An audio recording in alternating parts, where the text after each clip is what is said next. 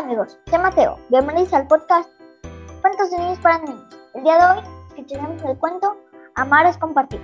Había una vez dos hermanos que solían pelear entre sí por cosas sin importancia, especialmente cuando tenían que compartir algo, un chocolate, un vestido o un regalo.